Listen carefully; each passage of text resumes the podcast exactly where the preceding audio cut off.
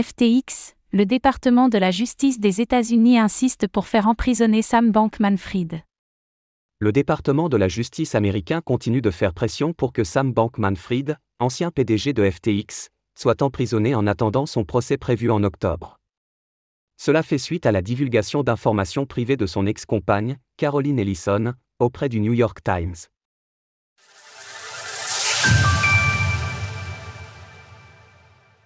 Sam Bankman-Fried enfin en prison?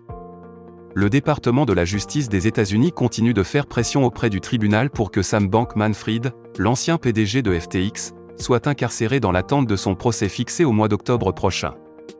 En raison notamment, la récente divulgation d'informations privées de Caroline Ellison, son ex-compagne et ancienne responsable d'Alameda Research, auprès du New York Times.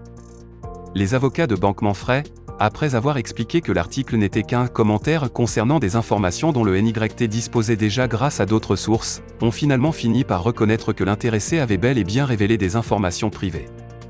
Pour rappel, Caroline Ellison avait accepté de témoigner contre Sam Bankman-Fried, tout comme ses principaux lieutenants Gary Wang et Nishad Singh. Ainsi, selon le département de la justice, la divulgation d'informations de SBF serait une tentative d'intimidation claire d'éventuels futurs témoins. SBF aurait partagé le journal privé dans le but d'intimider, de harceler et d'embarrasser une personne dont il sait qu'elle doit témoigner contre lui, de provoquer une réaction émotionnelle chez les jurés potentiels et de colorer l'opinion de ces derniers à l'égard de ce témoin. Il ajoute, dans le même document. Le dossier établit ici que l'accusé est allé au-delà de l'exercice bénin d'un droit constitutionnel de parler à la presse. Il a pris des mesures secrètes visant à discréditer un témoin du procès et à entacher le jury. Découvrez comment acheter du Bitcoin sans frais. La liberté d'expression, solution à tous les problèmes. Selon les avocats de Sam Bankman-Fried, une éventuelle détention au Metropolitan Detention Center empêcherait l'accusé de participer convenablement à son processus de défense car l'établissement souffrirait actuellement d'une crise de personnel. À cela, le département de la justice des États-Unis a répondu que le MDC héberge un grand nombre de détenus en attente de procès, qui ont tous accès à la participation à leur défense et ne sont pas privés d'un procès équitable en conséquence de leur détention. Pour leur défense, les avocats de Sam Bankman-Fried ont convoqué une professeure à la faculté de droit de Harvard afin d'invoquer le droit à la liberté d'expression en vertu du premier amendement des États-Unis. Elle explique ainsi.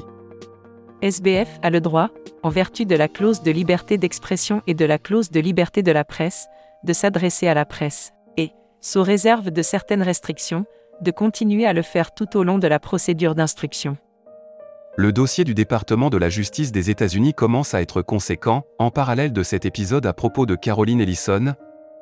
Il est aussi reproché à l'ancien PDG de FTX l'utilisation d'un VPN ou encore sa précédente tentative de contact avec l'avocat général de FTX.us pour le soudoyer. Sur le même sujet, FTX 2.0 serait une mauvaise idée selon Jesse Powell, fondateur et ancien PDG de Kraken. Retrouvez toutes les actualités crypto sur le site cryptost.fr. Thank you.